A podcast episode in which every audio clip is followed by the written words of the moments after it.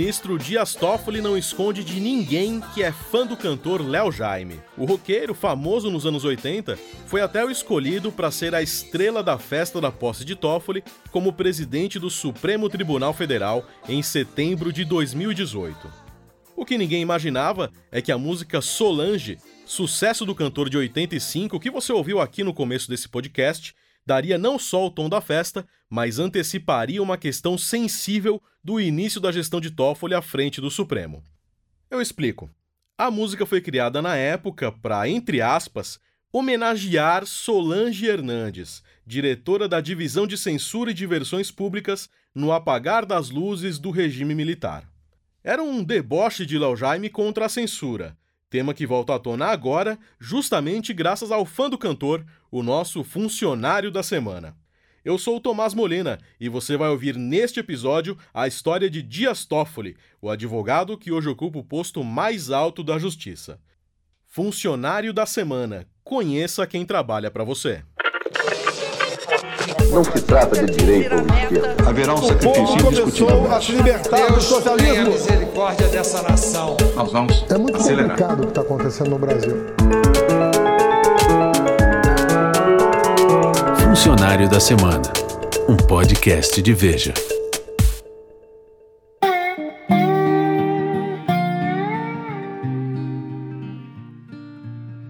Filho de um cafeicultor e de uma professora catequista, José Antônio Dias Toffoli nasceu em 67 em Marília, no interior de São Paulo.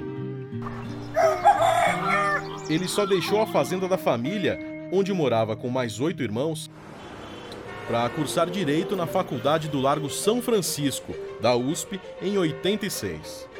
Foi lá que ele deu início não só à sua carreira, mas a um rol de contatos que o ajudaram a conquistar o cargo mais importante do judiciário brasileiro. Seu colega de faculdade e hoje professor na São Francisco, Otávio Pinto e Silva, relembra da época de militância política e também das festas. Vivemos aqueles tempos lá nos, no final dos anos 80, em que o Brasil estava num momento de redemocratização após o período da ditadura militar. Então, foi um tempo de muita efervescência política na faculdade.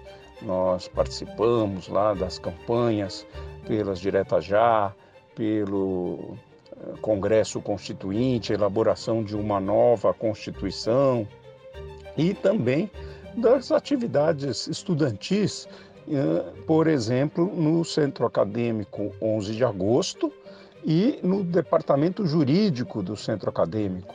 O Toffoli também atuou nessa no Departamento Jurídico e sempre se mostrou alguém muito interessado em participar das atividades do centro acadêmico, das atividades da faculdade, inclusive também das festas. Né?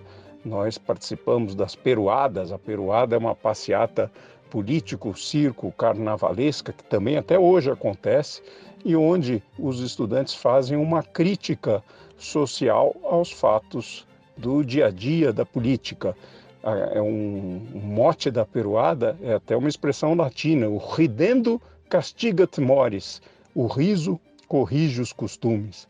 E a gente sai lá fantasiado, fazendo algum tipo de crítica aos governantes, mostrando os erros da política e tentando trazer um recado do estudante de direito para a população em geral. Com o passar dos anos, as festas mudaram, mas reunir os amigos e ouvir música ainda é o principal hobby do ministro. E quem conta é Antônio Augusto Queiroz, diretor do Departamento Intersindical de Assessoria Parlamentar do Congresso e amigo de Dias Toffoli. O ministro gosta muito de é, reunir os amigos para tomar um bom vinho e bater um bom papo, né?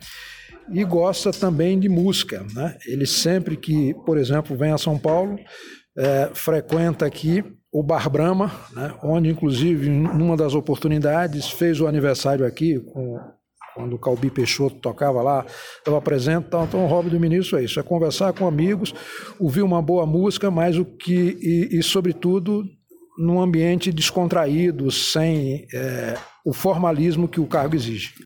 Agora voltando à década de 80.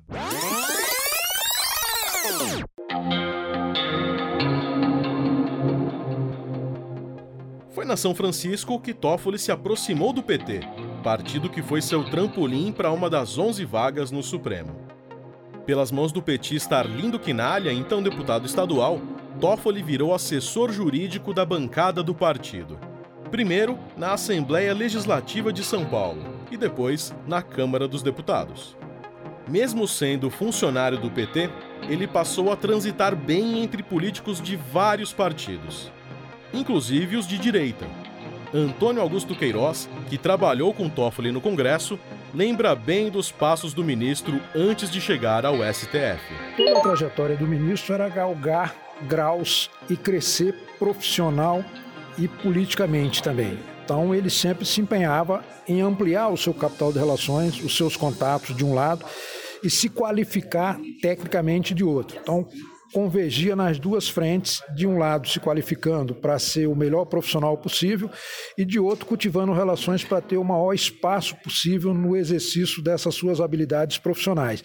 E aonde chegou, ao o cargo que assume hoje, é prova de que isso deu certo. Ele teve uma experiência universitária, foi professor do UniCeub, onde tanto na universidade quanto no PT, na Casa Civil, na AGU e no próprio Supremo, é muito querido pelos seus servidores, porque sempre teve uma postura de acolhimento, de respeito e de parceria com esses funcionários. E em relação aos seus chefes, sempre foi um, um, profissional muito diligente. Ele nunca levava só o problema, levava o problema e a solução. Então, é, isso fez com que ganhasse confiança perante o governo e também como advogado no mercado para galgar os passos, os passos, que, os passos que galgou. A atuação no Congresso aproximou Toffoli de José Dirceu e de Lula. Ele foi advogado em três campanhas presidenciais do petista. E quando Lula finalmente ganhou, o presidente o nomeou para ser subchefe de assuntos jurídicos da Casa Civil na era José Dirceu. Toffoli saiu assim que Dirceu deixou o cargo depois do escândalo do mensalão. Mas, mesmo afastado do governo, continuou fiel a Lula e foi contratado para defendê-lo na campanha da reeleição. Recebeu por esse trabalho honorários na casa de um milhão de reais. Com Lula reeleito, Toffoli retorna ao governo para assumir a Advocacia Geral da União no início de 2007. Desde então, seu rol de amigos não para de crescer. Foi na AGU que Toffoli se aproximou de grandes empresários e supostamente ganhou o apelido de amigo do amigo do meu pai, de Marcelo Odebrecht. Mas essa história a gente vai contar um pouco mais pra frente.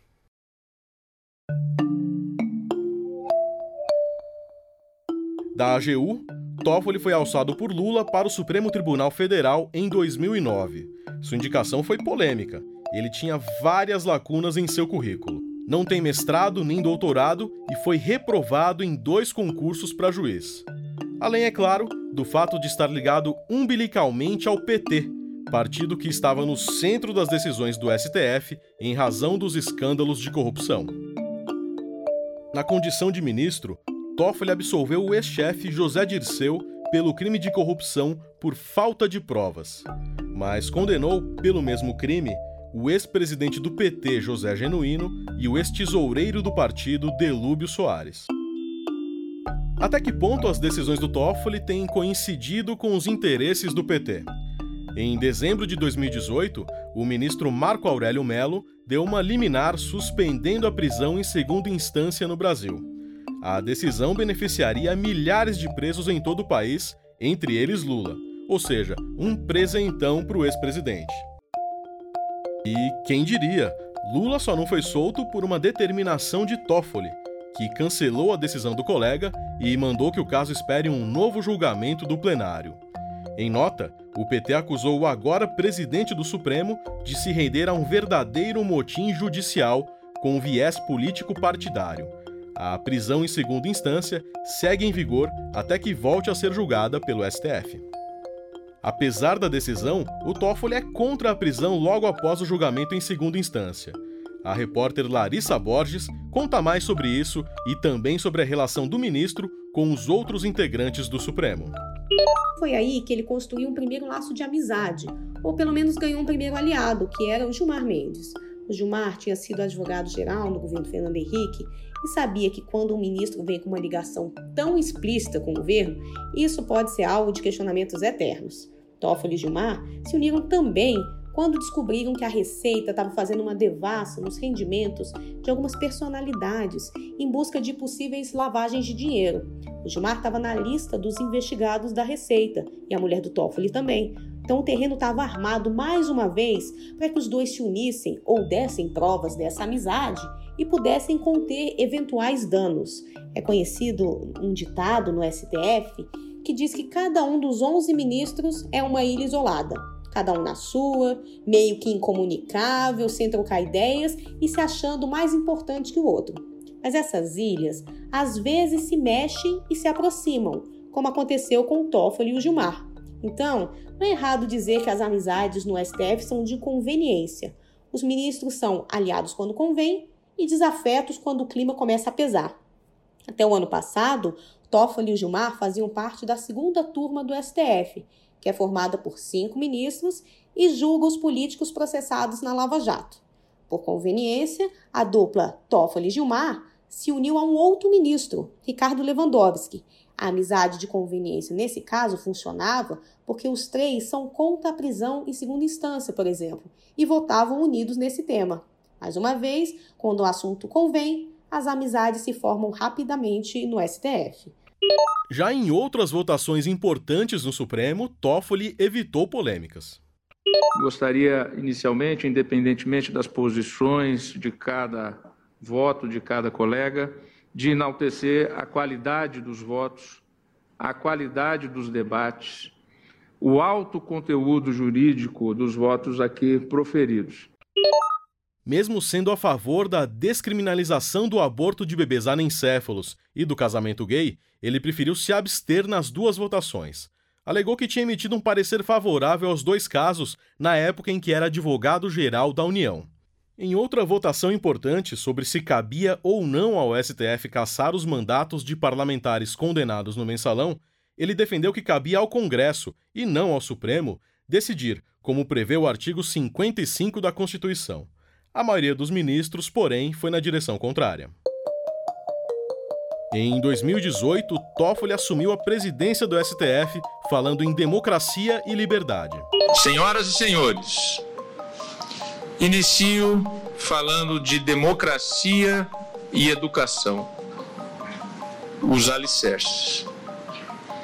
Em 1905, Manuel Bonfim, em sua obra a América Latina, males de origem, denunciou a visão preconceituosa que inferiorizava nossa histórica miscigenação. Nossos males, para ele, eram outros. Dizia ele, uma democracia não tem razão de ser, senão para dar a todos liberdade e consciência de si. Mas os primeiros meses de Toffoli à frente do STF não serão lembrados por liberdade, mas por censura. No dia 12 de abril, o site Antagonista e a revista online Cruzoé publicaram uma reportagem que incomodou Toffoli. E aí entra o tema da censura que a gente falou no começo desse programa. No e-mail, Marcelo pergunta a dois executivos da Odebrecht: Afinal, vocês fecharam com o amigo do amigo do meu pai? De acordo com as explicações da empreiteira à justiça, o amigo do pai de Marcelo, Emílio Odebrecht, era Lula. E Toffoli, que em 2007 era o chefe da AGU, o amigo do amigo. Toffoli decidiu usar a força do seu cargo. Com o apoio do ministro Alexandre de Moraes, vetou as duas reportagens. A reação foi imediata. Toffoli e Moraes ficaram isolados e o impeachment dos dois ministros começou a ser aventado no Senado. O pedido foi encaminhado pelo senador Alessandro Vieira, do Cidadania de Sergipe. Eu acredito que essa casa vai se dar o respeito e vai muito bem garantir a máxima que Rui Barbosa, acima do senhor aí, colocou com clareza.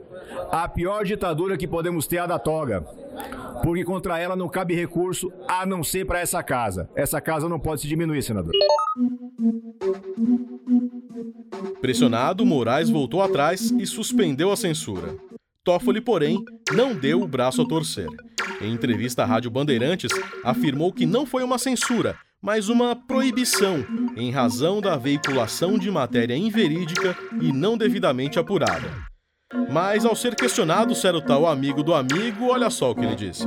Olha, isso daí, isso daí é, é, é tão curioso, né? É tão curioso que eu até dou risada. Porque como é que você vai responder uma pergunta dessa? Né? É tipo assim, a pessoa te acusa de algo e, ó, você é um, é um, é um pedófilo. Aí você vai na imprensa dizer, eu não sou, né? Você está repetindo a pergunta. E Larissa Borges, o que os outros ministros do Supremo acharam dessa história toda? Toffoli, Gilmar e Lewandowski são aliados também contra mensagens e ataques direcionados a ministros nas redes sociais.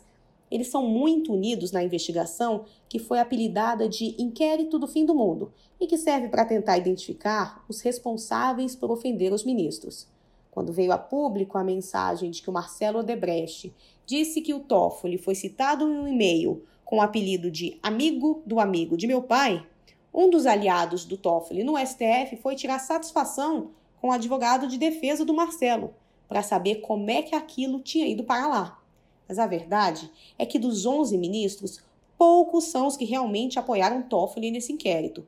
Se houvesse uma balança de amigos e inimigos do Toffoli no episódio, os inimigos ganhariam com facilidade, Marco Aurélio Melo falou publicamente à Veja como não concorda com o que o Toffoli anda fazendo. Mas o incômodo não é só dele, não. É que muitos não gostam de jogar mais lenha na fogueira, mas estão muito incomodados com o tal inquérito do fim do mundo e como Toffoli está conduzindo o barco do tribunal. Mesmo Gilmar Mendes achou que o STF errou a mão quando censurou sites que tinham publicado a mensagem sobre o amigo do amigo de meu pai. Quem também é o amigo da vez para ficar aqui no enredo das amizades é o ministro Alexandre de Moraes, que conduz essas investigações sobre as ofensas no STF. Toffoli e Alexandre estudaram na mesma turma da USP nos anos 90 e se conhecem há anos. Nesse caso, eles são os maiores aliados, mas nada garante que no próximo embate não possam estar em lados opostos. Afinal, as ilhas podem se aproximar, mas também se afastam quando seus interesses vêm em primeiro lugar. É pouco tempo ainda para medir as sequelas da censura imposta pelos dois ministros ao Supremo, que segue sob o comando de Toffoli até setembro de 2020. Mas, como acredita o nosso funcionário da semana, talvez não seja preciso se preocupar. Uma grande nação é feita de instituições fortes. As pessoas passam, as instituições ficam.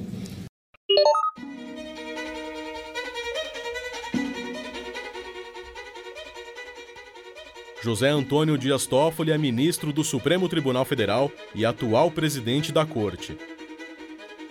Admissão: 23 de outubro de 2009.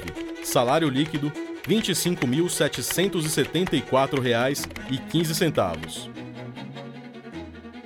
Funcionário da Semana, um podcast de Veja. Locução: Tomás Molina. Roteiro: Denise Chiarato e Leandro Nomura. Reportagem: André Siqueira. Edição: Edgar Maciel. Direção-geral: Daniel Bergamasco. Realização: Estúdio Abril.